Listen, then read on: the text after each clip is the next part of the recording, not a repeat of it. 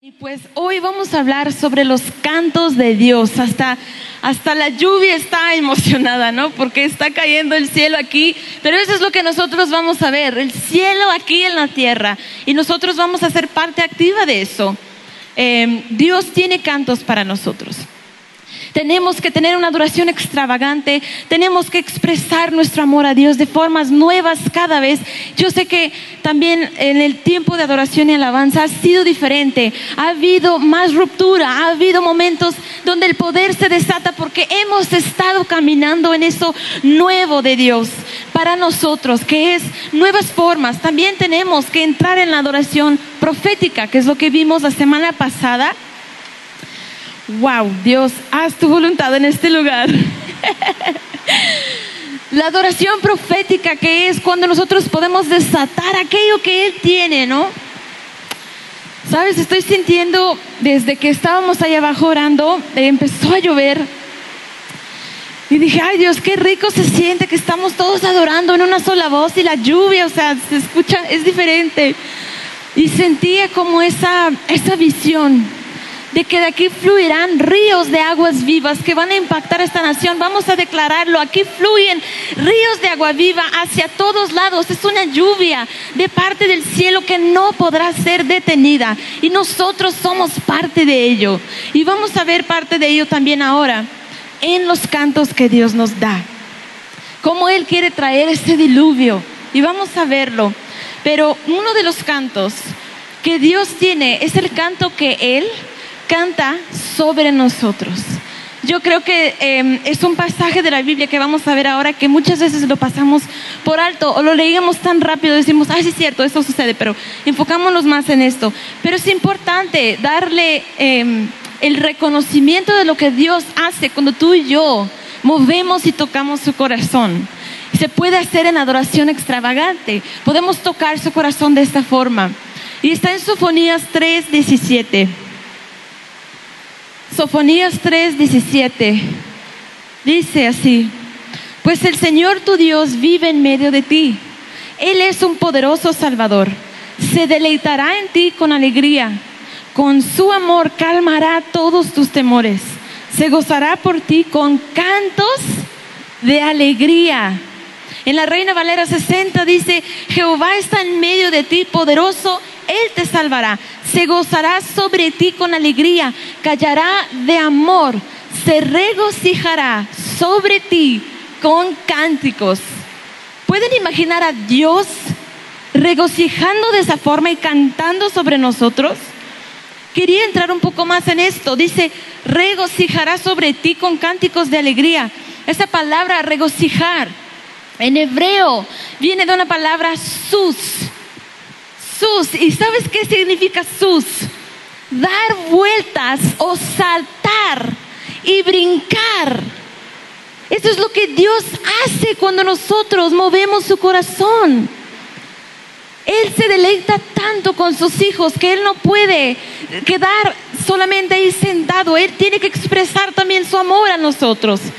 Y Él regocija y da vueltas y brinca sobre ti en los momentos de adoración, los momentos donde estamos eh, deleitándonos con Él. A veces yo creo para muchos es difícil imaginar a Dios haciendo un acto de esa forma. Muchos le ven como una persona tan rígida y seria. Tienen la mentalidad del, del, Antiguo Testamento, pero la verdad es que eso fue escrito en el Antiguo Testamento. Dios regocija sobre ti. Y la palabra alegría en hebreo es gil, G-I-L, gil. Y significa bailar o saltar con gozo. Dios baila sobre ti, Él danza sobre ti con regocijo, con deleite, Él canta sobre ti. Y ese canto ese deleite que Dios tiene y expresa sobre nosotros en estos momentos está desatando paz y alegría para sus hijos. Nuestra meta en el tiempo de adoración, pues hablando en esa área, pero con toda nuestra vida debemos de alegrar a Dios. Pero en el tiempo de adoración nuestra meta debería de ser tocar su corazón de tal forma que le hacemos deleitar sobre nosotros y bailar y cantar sobre nosotros. ¿Cuántos quieren ver eso? ¿Cuántos quieren experimentar eso? Es tan hermoso. Ahí es donde eh, se caen las cadenas, es donde podemos tener una relación con Él. Por eso la, la adoración es algo tan íntimo entre tú y Dios. Nadie más lo puede hacer por ti. Si tú decides quedarte afuera, tú quedaste afuera. El río está pasando, pero tú decides si quieres entrarle o si te quieres quedar como observador. Y ese fue como un, un extra que quería mucho poner aquí en el mensaje porque es algo que, que me conmueve mucho. A veces estamos en adoración y estamos en alabanza y a veces me gusta imaginarlo, ¿sabes? Yo lo miro en su trono cuando estamos en el tiempo de adoración. Cuando nos olvidamos de eso y empezamos a pensar en otras cosas, yo creo que nos, nos vamos, ¿no? Pero si podemos regresar y mirarlo a Él, imagínalo cómo canta sobre ti. O sea, todo lo demás se desvanece. Y son tiempos tan padres en la presencia. Entonces quería compartir eso también, pero realmente este mensaje, los cantos de Dios, vamos a enfocarnos más en, en otro canto que Dios ah, tiene. Y es un canto que Dios nos da y son los cantos de guerra de Dios. Sus cantos de guerra. Y quiero, eh, ojo con esto, porque muchas veces queremos entrar en guerra, ¿no? Y entramos en la batalla espiritual con todas las armas. ¿Y cómo se llaman las ametralladoras? ¿No? Papá, vamos a matar al enemigo con todo, sí. Y sabes que muchas veces salimos heridos y confundidos. ¿Por qué me pegaron? ¿Por qué me pegó el enemigo de vuelta? ¿No? Una retaliación fuerte y sales un poco confundido. Pues quizá fue porque no igualaste tu arma con la batalla. Todos piensan que la arma que tienen que usar es una, no sé, las espadas, esos tanques de, guerra, ¿no? Y quieren darle con todo el enemigo. Pero no siempre es eso. Dios nos da diferentes armas para diferentes guerras y batallas que nosotros tenemos. No siempre es que le vayas a dar un golpe para que también salgas herido. De hecho, en la Biblia vemos como en, Jericó iban ellos a, a, dar la vuelta, ¿no? Y a cantar. Todos conocen la historia. Y entonces, ¿qué dice Dios? Vas a cantar, vas a sonar el shofar y dar un grito de guerra, Él dice. O sea, vemos ahí dos armas, el shofar y un grito de guerra. Y cada uno tiene algo que sucede en el mundo espiritual. Entonces, eh, en Habacuc 3:19 dice, yo venceré por su canto. Dios nos da cantos en momentos también de guerra que quiere que nosotros podamos usar.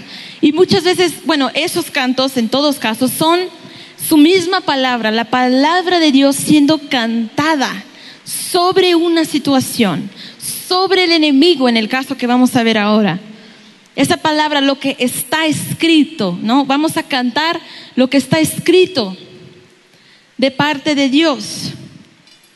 Y hay muchos cantos que vemos en la Biblia que declaran su victoria de luz sobre las tinieblas, bendiciones sobre maldiciones, liberación sobre la opresión y posesión del enemigo, deleite sobre la depresión, libertad sobre esclavitud, y vida sobre la muerte. Dios tiene cantos. Y es interesante porque viendo más adentro de este tema, eh, vamos a entrar en unos libros. Son libros que son como los, los escribieron, ellos fueron personas que, que sintieron la carga de Dios por los temas que vamos a ver. Y entonces se, se hubo un canto que Dios les dio. Son cargas más bien que Dios tiene por situaciones y, por eh, opresiones que quieren venir a, robar y matar y destruir lo que Dios tiene para sus hijos y para la creación. Y esas palabras, esas, cargas, si vemos en, en, cada libro que vamos entrando en el principio, habla de la carga que Dios tiene por un tema en específico. Y la palabra carga significa masa en hebreo, que es carga, alzar palabra o canto profético. Qué interesante. Cuando estés en la batalla con tu enemigo, dice Números 19, dice, cuando estés en batalla con tu enemigo, sonarás la trompeta con un grito de batalla. Eso es lo que les estaba diciendo de Jericó. Y entonces, Hay un rugido saliendo del trono de los cielos para todo aquel que abrirá su boca y cantará los cantos de guerra que Dios ha preparado para este tiempo en el que nosotros estamos. Fue escrito hace miles de años atrás, pero se aplica porque son los mismos espíritus que quieren venir a oprimir, son los mismos funcionando siglo tras siglo en la humanidad.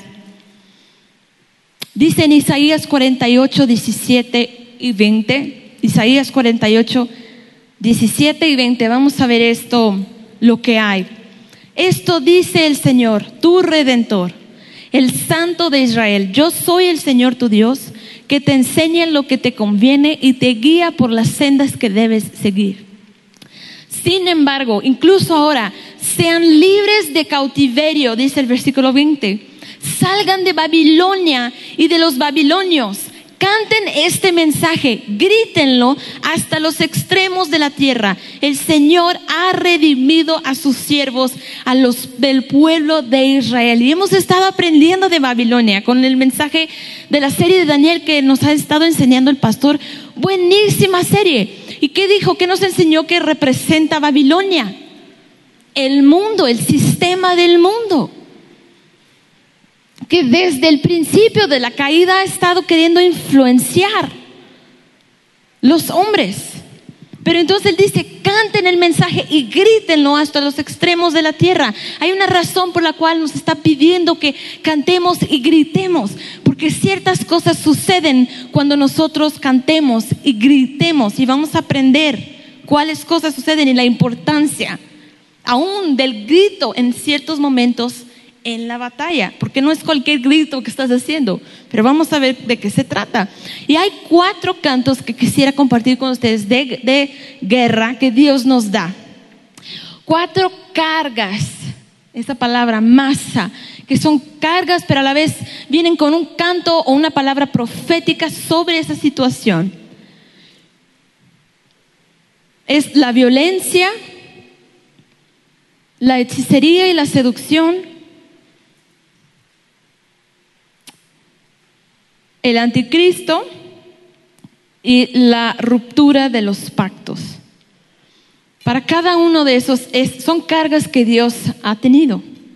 Y vamos a verla porque la primera es el canto que Dios nos da contra la violencia. Y está en el libro de Habacuc. Todo ese libro de Habacuc es una carga que Dios ha tenido por ese tema de violencia, porque es un espíritu que viene a traer contienda y violencia y pelea, confusión, y ha estado siempre ahí queriendo traer violencia en medio del pueblo de Dios, queriendo hacer caos en el mundo. Y hay una carga que Dios siente en su corazón por eso que ve sucediendo en el mundo y con sus hijos y con tantas personas que están sufriendo. Vamos a ver Habacuc 1, del 2 al 3. Habacuc capítulo 1, del 2 al 3. Dice Habacuc, ¿hasta cuándo debo pedir ayuda, oh Señor? Pero tú no escuchas. Hay violencia por todas partes. Clamo, pero tú no vienes a salvar. ¿Tendré siempre que ver estas maldades? ¿Por qué debo mirar tanta miseria? Donde quiera que mire, veo destrucción y violencia. Estoy rodeado de gente que le encanta discutir y pelear. Habacuc en ese momento sintió esta carga que Dios tiene. Él estaba tan alineado que sintió y Dios permitió que él lo sintiera. Y escribió este libro. Y Dios da una respuesta a este problema, a esta opresión del enemigo. Y es un canto que cantamos, no tanto sobre los que están siendo víctimas de la violencia, pero a la raíz del problema es un canto que nosotros vamos a cantar sobre el enemigo, sobre el mismo espíritu que está causando ese caos, para que sea destrozado y derrotado y pierda su poder y pierda la autoridad que está teniendo en tantas casas y tantos hogares, tantas familias devastadas nosotros conocemos. Y la palabra Habacuc significa abrazar Qué interesante. Somos llamados a abrazar los que han sido devastados por el espíritu de la violencia. Pero eso solo es una parte del, llamado. también debemos de abrazar a los prisioneros de esa guerra, a los que son los que causan la violencia. Porque el abrazo de Dios puede romper con esas cadenas que están oprimiendo a esas personas. Y estos mismos se pueden levantar y ser grandes en el reino de Dios. Y aún mismo siendo los que una vez era su mayor debilidad, lo llevan y Dios lo hace como su mayor fortaleza. Y son los mismos activos que están constantemente peleando para que el reino de, Dios establezca el reino de paz en lugar de violencia. Entonces, cuando cantamos esa palabra, consumado está, el canto que Dios tiene sobre ellos, Dios destroza la fortaleza del espíritu opresor sobre sus vidas y son hechos libres. Y lo podemos hacer aquí mismo en este lugar o lo puedes hacer estando allá afuera cuando estás solo. Son cantos que Dios nos da. Pero cuanto más es fuerte cuando nos unimos, ¿no? O cuando te unes con dos o más personas. Aprendimos de la importancia de eso, de la sinergia que viene con eso. Cuando te unes. Dice Habacuc 1.2, ¿hasta cuándo debo pedir ayuda? Él en otras traducciones dice, llamo policía y no sucede, o sea, no, no hay solución. Pues las guerras de las cosas espirituales no se, no se solucionan con estrategias terrenales y humanas. El gobierno, el sistema de la policía solo va a poder hacer tanto, solo va a poder limitar tanto, pero la raíz del problema es lo que Dios quiere tratar. Y el canto que Él nos da, mira qué interesante. El término para la palabra violencia que vimos cuando Habacuc dijo hay violencia en todos lados es jamás, con H, jamás. Y la primera vez que vemos esa palabra jamás es en cuando vemos la historia de Noé. ¿Se acuerdan? Que la tierra estaba llena de violencia, dice en Génesis. Y entonces, ¿qué sucedió? Dios tuvo que traer un diluvio sobre la tierra, pero hizo una promesa que jamás volvería a hacer eso. Entonces, ¿qué va a suceder ahora? Él va a traer un diluvio, pero no de aguas físicas. Va a ser un diluvio que va a cubrir toda la tierra, pero va a ser un diluvio de la gloria de Dios.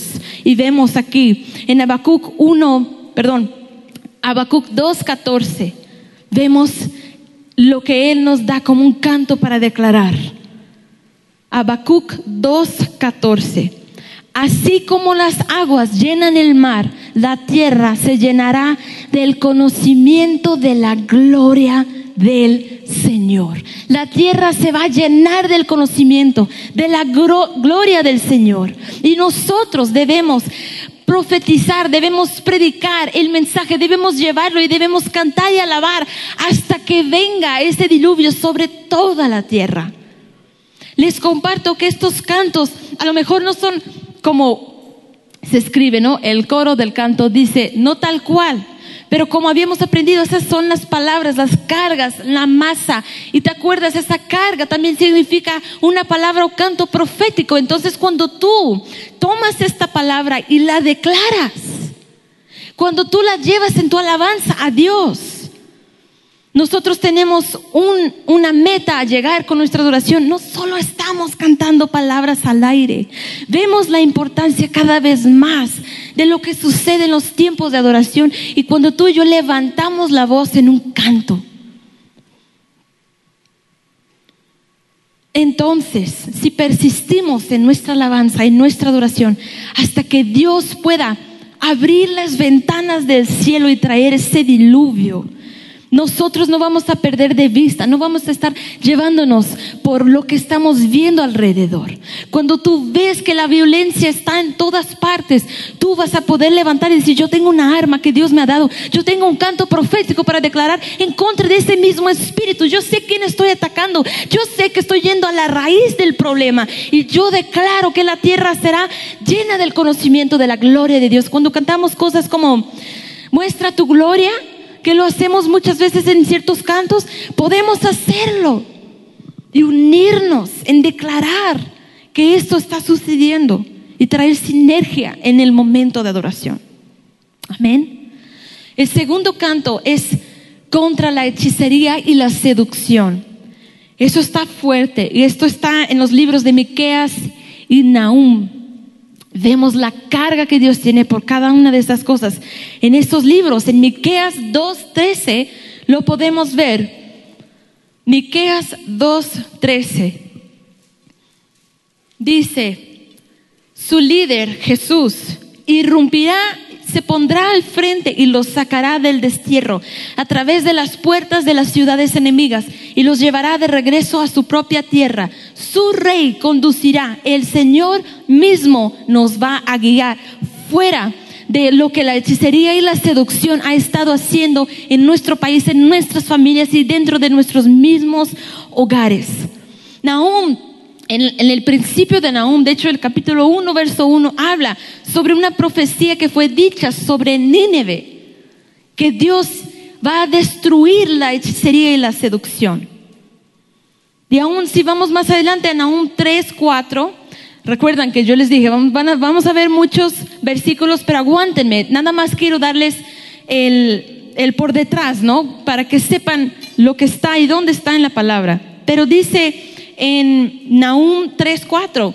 Dice, y todo porque Nínive, la ciudad hermosa e incrédula, la amante con encantos mortales, sedujo a las naciones con su belleza. Ella les enseñó toda su magia y hechizó a la gente por todas partes. Esos libros de Miqueas y Nahum hablan de esas opresiones, así como Habacuc habló de la opresión y la carga que Dios tenía por violencia. Dios también tiene una carga por lo que está sucediendo con la hechicería y la seducción y tantos que están cayendo debajo de estos de estos de estas opresiones. Y Dios también tiene un canto contra ello, que desatan las cadenas que han caído de las personas que han caído por víctima. Y una palabra Em, muy buena, una buena definición para hechicería y seducción, para que lo podamos a lo mejor llevar más a, manera personal, es manipulación y control. Cuando cedes a la manipulación, al control, cuando dices cosas y haces cosas como para manipular o obtener control sobre alguien, no siempre tiene que ser en un tema espiritual. Simplemente ejercitar control sobre una persona, querer manipular de cierta forma, estás cometiendo hechicería. Estás en, cayendo en la seducción que el mundo quiere atraerte. Y de hecho en Nínive nosotros vemos, eh, Nahum lo revela en el libro, vemos que en la hechicería de Nínive ella prometió control a la gente. Dijo, tú vas a tener control, vas a tener poder, vas a tener más. Pero más bien ellos fueron esclavizados a vidas de inmoralidad y de engaño. Y eso es lo que nosotros vemos, el mismo espíritu obrando el día de hoy. Te promete fama, te promete poder, te promete más, te promete más, cuando realmente vemos que solo nos da más y más esclavitud, más y más destrucción. La palabra hebrea para hechicería es keshef.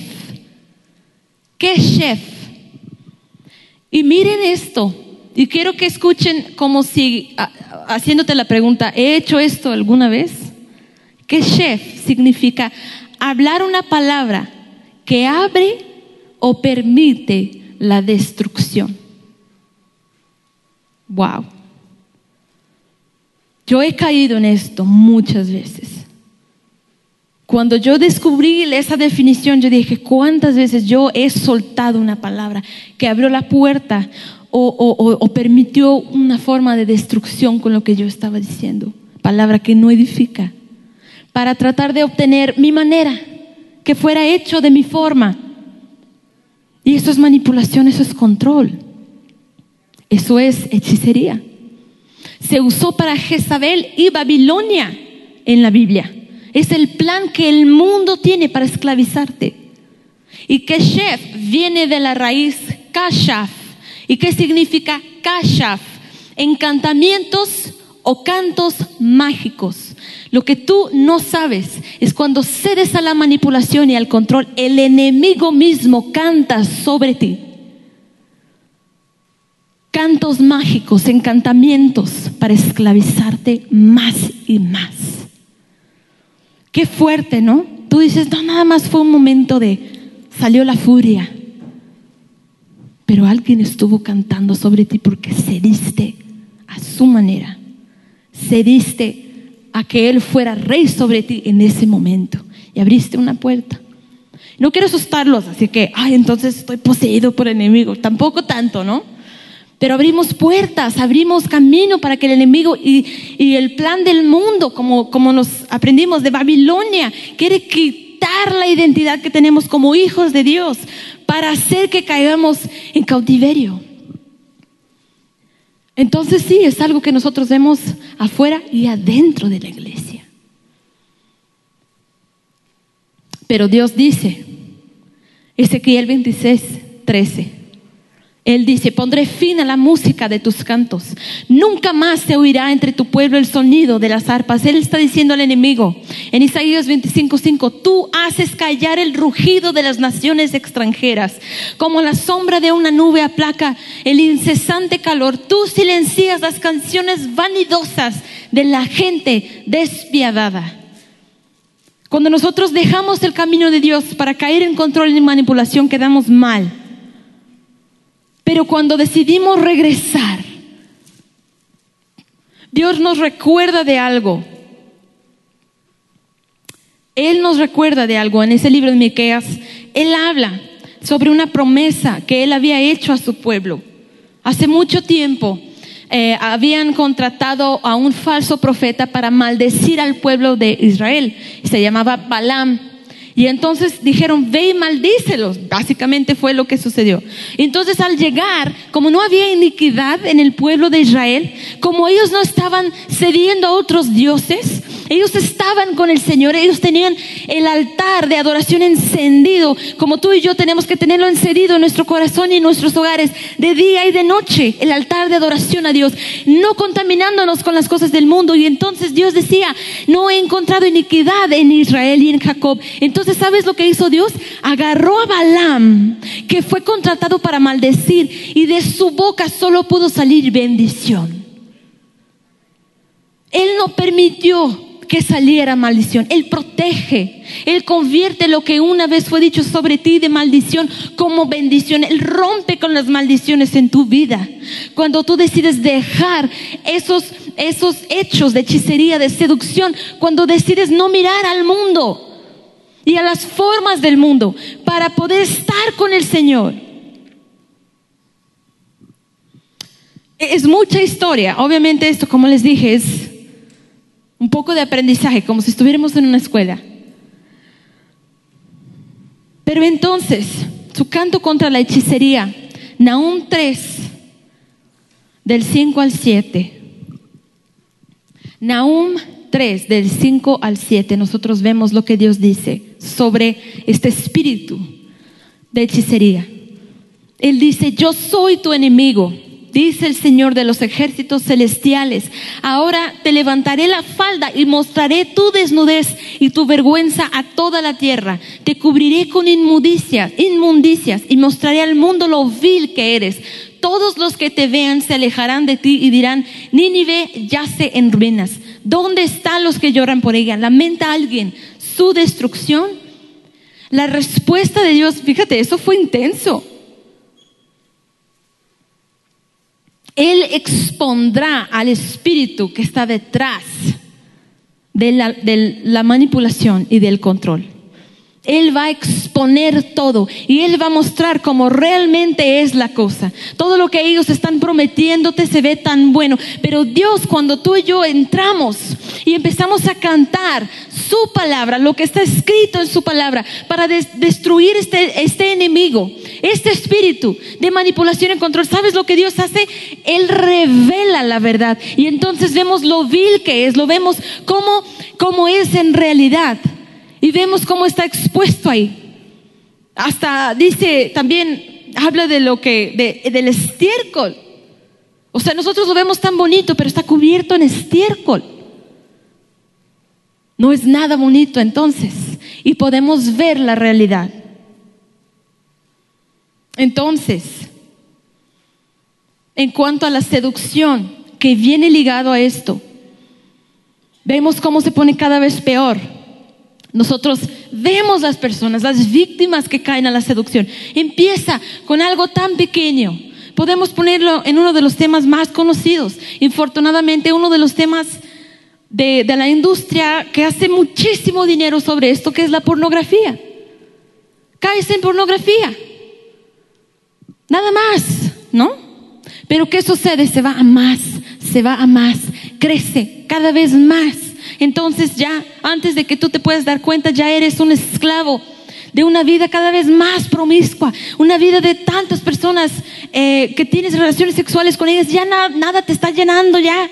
Y entonces vas por más y vas por más y entonces hay abuso y entonces hay violación y entonces hay tantas cosas que empiezan a entrar en tu vida. Esta epidemia tiene que ser detenida. El diluvio del amor de Dios es la única solución. Dios duele por eso. Su corazón rompe por eso. Y en Oseas 11, del 1 al 4, vemos un personaje, una, persona, una mujer que cayó esclava como víctima de la seducción.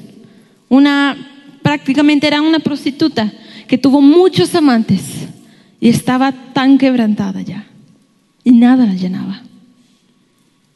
Y entonces Dios dice,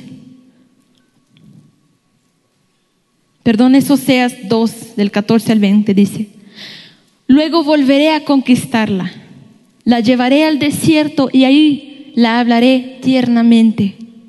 Le devolveré sus viñedos y convertiré el valle de la aflicción en una puerta de esperanza. Ahí se me entregará como lo hizo hace mucho tiempo cuando era joven cuando la liberé de su esclavitud de Egipto. Al llegar este día, dice el Señor, me llamarás esposo mío en vez de mi Señor. Oh Israel, yo borraré los muchos nombres de Baal de tus labios y nunca más los mencionarás, nunca más tendrás que volver a esa esclavitud. Dios dice que Él te llevará y tú te entregarás a Él. Si abres tu corazón, a ellos, que, a tú que estás cautivo en esto, a los que están cautivos en eso, estamos cantándolo sobre ellos. En ese día haré un pacto con todos, los animales salvajes, las aves de los cielos y los animales que corren sobre la tierra, para que no te hagan daño. Quitaré de la tierra todas las armas de guerra, todas las espadas y todos los arcos, para que puedas vivir sin temor, en paz y seguridad te haré mi esposa para siempre, mostrándote rectitud y justicia, amor inagotable y compasión. Te seré fiel y te haré mía y por fin me conocerás como el Señor. Dios, su respuesta al problema, al espíritu de, de opresión, de seducción en este tiempo es enamorarnos una vez más con su gran amor. Es la única esperanza que nosotros tenemos. Es lo único que nos quitará de las, de las cadenas del enemigo que ha puesto alrededor de nuestro corazón. Él nos da un anhelo de obedecer. Él te pone el deseo de hacer su voluntad y luego te da el poder para obedecerlo, para que seas capaz de obedecerlo. Cuando cantas su palabra, cuando rugimos esa palabra, al decirlo los demonios se huyen y las cadenas de seducción se rompen y los cautivos son hechos libres. Amén. Vamos a ver los últimos dos. Su canto contra el anticristo está en Zacarías. En Zacarías nosotros vemos, nosotros vemos lo que sucede y lo que Dios dice. Zacarías 9 del 6 al 7.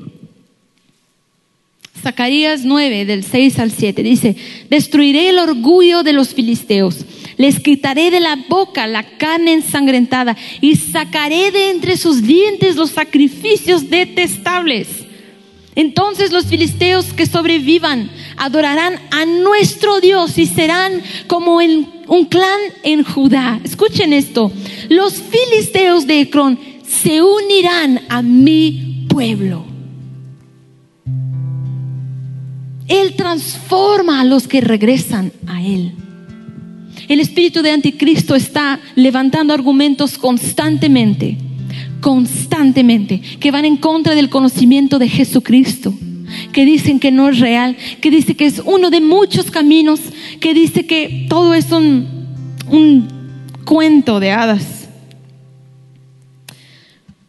Pero hay una transformación para los que regresan y Él dice, yo los adoptaré.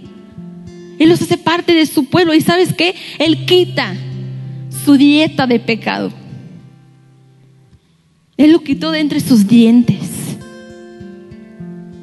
La vida en la que ellos vivían.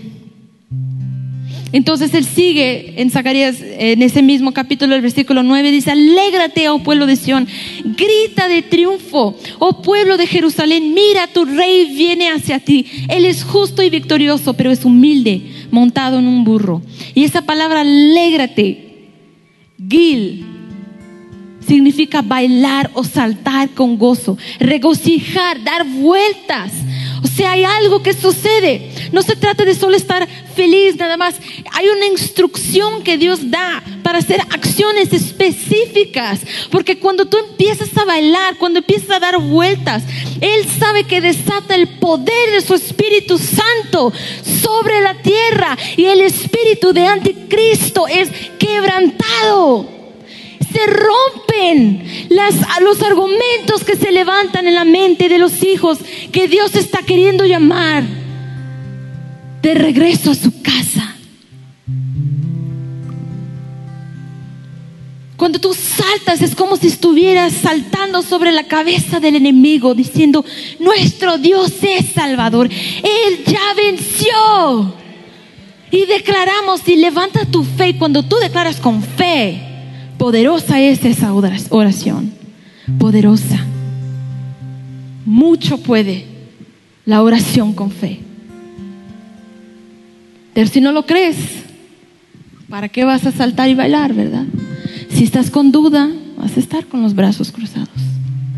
Y no vas a ser parte activa de lo que Dios está queriendo hacer. Su canto para esto está en Isaías 21, del 8 al 9. La, la palabra escrita que vamos a usar para cantarlo sobre este espíritu, para destruirlo. Dice, Luego el centinela gritó, día tras día me he mantenido de pie sobre la torre de vigilancia, mi Señor. Noche tras noche he permanecido en mi puesto. Y ahora por fin mire, ahí viene un hombre en un carro de guerra con un par de caballos. Entonces el centinela dijo, ha caído Babilonia, ha caído. Todos los ídolos de Babilonia yacen en el suelo, hecha pedazos. ¡Wow! Se destruye se cae el poder de ese espíritu. Dios te fortalece cuando tú adoras.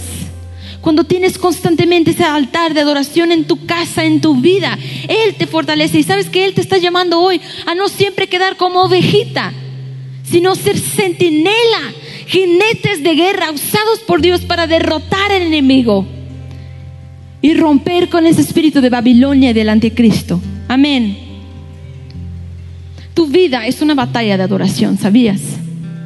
La historia de tu vida es una historia de tu adoración. El enemigo quiere tu adoración, pero Dios merece tu adoración. Dice en Salmo, a los niños y a los bebés les ha enseñado a hablar de tu fuerza. Así silencias a tus enemigos y a todos los que te oponen.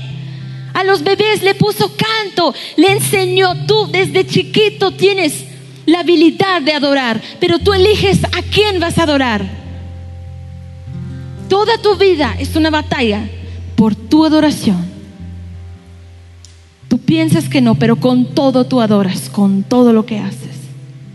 Y el último, ojalá y nos dé tiempo, este es muy, muy importante, es su canto contra la ruptura del pacto. Dios tiene pacto con nosotros y está en el libro de Malaquías. Malaquías dice que, que nosotros hemos estado contaminados. Hemos contaminado el amado santuario del Señor. Y dice hasta al casarse con mujeres que rinden culto a ídolos. Mira esto. Vemos división en todos lados, por discriminación, en las iglesias por peleas insignificantes. Vemos división en nuestras familias. Más del 50% dentro y fuera de la iglesia terminan en divorcio. ¿Por qué? ¿Por qué hemos dejado que ese espíritu de división y ruptura de pacto ha entrado en nuestra, en el altar santísimo del Señor, en el amado santuario? Como creyentes debemos de entender que el mismo fundamento de nuestra unión con Dios está en el pacto de la sangre que Jesús hizo por nosotros. Viene en pacto. Nuestros hogares se levantan o se caen por el pacto, dependiendo de nuestra fidelidad a nuestro cónyuge. Como nación se levanta o se cae dependiendo de la obediencia, la ley, el amor a Dios, el pacto que hemos hecho con los hombres. En Malaquías vemos el rompimiento, la división de tres pactos. El pacto del hombre con Dios, el pacto del hombre con el hombre y el pacto del hombre con la mujer y se rompen los tres. Hemos roto los tres. Pero Dios tiene un canto para cada uno para restaurar el poder de ese pacto. El primer pacto es el hombre con Dios. Él hizo un pacto con nosotros. Todo está ahí en Malaquías. Si quieren, pueden estudiarlo en sus casas. Pero Él nos ha levantado para darnos vida de paz y eso fue el pacto que Él nos dio, para consagrarnos a Él. Somos consagrados, eso se aplica a nosotros hoy. Y este pacto es el más importante porque afecta a todos los demás. Si dividimos de Dios, si nos dividimos de Él, nos dividimos de todo, del uno al otro. Pero Él, él responde con una oración. Jesús pidió a Dios. Él, hizo una oración allá en el jardín de Getsemaní. Y él dijo, yo ya he visto a todos los que tú me has dado y ahora te pido que ellos puedan ser uno, así como tú y yo somos uno. Y Dios, su intención es responder esa, oración de su Hijo, que seamos uno. Y dice Dios que Él envíe su mensajero y prepare el camino delante de mí, dice, el mensajero del pacto que buscan con tanto anhelo. Él será como fuego abrasador y como un jabón fuerte que blanquea la ropa. Te digo algo, no temas el fuego de Dios. Necesitamos del fuego de Dios para purificarnos y necesitamos el jabón del Espíritu Santo que nos lave todos los días mientras caminamos en este mundo. El pacto del hombre con el hombre. El pacto que nosotros hemos hecho. En Malaquías ahí está. Él dice, no hemos tenido todos un mismo Padre. ¿Por qué entonces estamos profanando y violando el pacto con nuestros padres? Nuestros antepasados, el pacto que Dios estableció para que hubiera paz. Es un pacto con promesa de paz en la tierra entre los hombres, pero lo rompes, has sido infiel, has hecho eh, cosas detestables. Y una de las maneras que se rompen esos pactos es cuando nosotros casamos con personas que rinden culto a otros dioses o personas que no reconocen a Dios como su único Señor y Salvador. Está fuerte, pero Dios dice, ¿qué armonía puede haber entre Cristo y el diablo? ¿Cómo puede un creyente asociarse con un incrédulo? ¿Y qué unión puede haber en el, templo de Dios y los ídolos? Pero Él dice, yo seré su Padre y ustedes serán míos. No toquen las cosas inmundas y yo los recibiré a ustedes. Su canto contra este, esta ruptura es que Él vendrá a ser nuestro juez. Y esta palabra juez significa puerta de vida. Él es la puerta de vida para nosotros. Si nosotros podemos habitar en su palabra y vivir su palabra, de acuerdo a las guianzas, a lo que Él nos ha enseñado, entonces habrá paz con nuestros hermanos. Porque su palabra y una de las cosas más importantes que nos ha dicho es, amarás a tu Dios y amarás a tu prójimo. Y el último, el pacto del hombre con la mujer, es el pacto del matrimonio. Los hombres estaban divorciando a sus esposas judías por mujeres extranjeras. Y sabes que hoy día yo veo a mujeres dejando a sus esposos, más que los esposos dejando a las mujeres. ¿Qué ha sucedido, hermanas? ¿Qué pasó con esa teología de mi independencia, mi carrera. Y entonces dejas a tus hijos con el esposo de tu juventud para irte con otro que no conoce de Dios y no quieren nada con Él.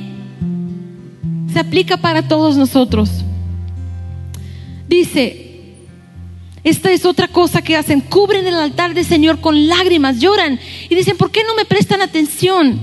Pero tú le has sido infiel, aunque Dice, les diré por qué. Porque el Señor fue testigo de los votos que tú y tu esposa hicieron cuando eran jóvenes, pero tú le has sido infiel.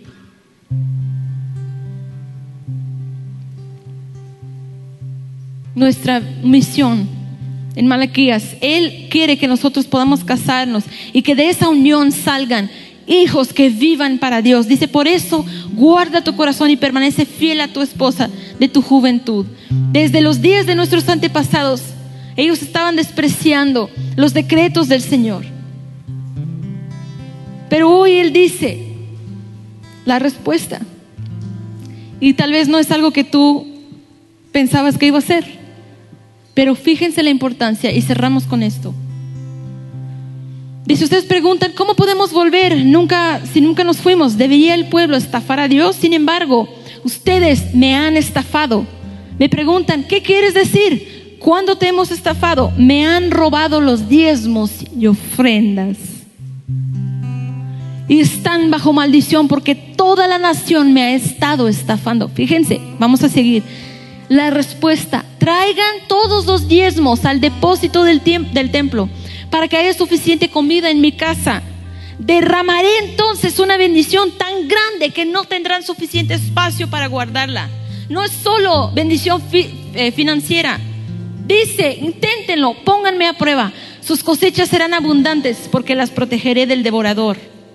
Y la vida en su campo no será estéril Salmos 128, 3 dice, tu esposa será como una vid fructífera floreciente en tu hogar. Tus hijos serán como vigorosos retoños de olivo alrededor de tu mesa. Dios está hablando de la familia.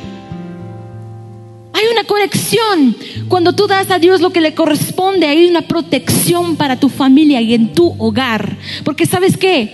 Siempre pensamos el devorador de las finanzas, pero yo les digo, no hay mayor devorador de las familias que el devorador de la división y el divorcio y la separación. ¿Sabías que en las estadísticas los hijos mueren cinco años más temprano de papás que se han divorciado que por papás que han perdido por muerte. O sea, ellos son más afectados por un divorcio que por la muerte de un padre o una madre. Son más afectados por su divorcio que por su muerte. Esto es fuertísimo. Pero Dios dice, yo protegeré tu hogar del devorador de las familias y tú no serás estéril, tendrás muchos hijos y también en tus finanzas serás bendecido porque nosotros aprendemos que el verdadero diezmo está aquí en Mateo 23. Jesús lo dice, ¿qué aflicción espera a los que son religiosos? Pues cuidan tanto de dar diezmo sobre lo más mínimo de sus ingresos, pero pasan por alto los aspectos más importantes de la ley, que es justicia y misericordia y fe. Es cierto que debemos desmar, pero sin descuidar las cosas más importantes, dice Jesús, el verdadero diezmo se da junto con misericordia, gracia y amor de Dios. Y mientras tú y yo lo damos, Él da protección a tu hogar y a tu matrimonio, protección para tus hijos y rompe la ruptura de ese pacto, lo restaura. Cuando nosotros declaramos, cantamos su palabra, cuando saltamos y danzamos con alegría antes ante el Señor, la maldición del enemigo se invierte, el espíritu religioso es expuesto y atamos todo aquello que quiere manipular a nuestros mismos líderes. Nuestra adoración tiene que involucrar también los cantos de Dios.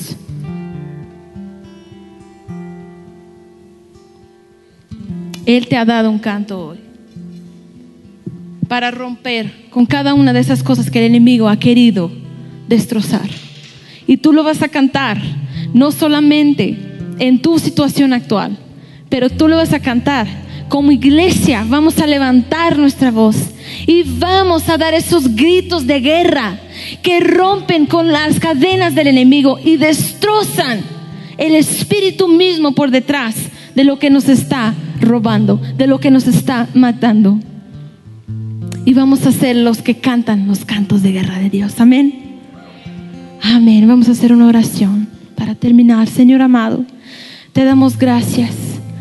Gracias porque tú nos pones cantos. Gracias Dios. Porque tú destruyes la obra del enemigo. Y tú nos das armas de guerra, estrategias para derrotar lo que Él está haciendo. Gracias porque en ti tenemos victoria. Gracias porque en ti somos libres. Somos libres, Señor, y tenemos pactos que van a estar eternamente. Que aunque el mundo se vaya, tu palabra siempre permanecerá sobre nuestras vidas. Tu protección y tu amor están con nosotros en todo momento. Gracias Dios por tu bendición y por tu palabra. En el nombre de Jesús. Amén.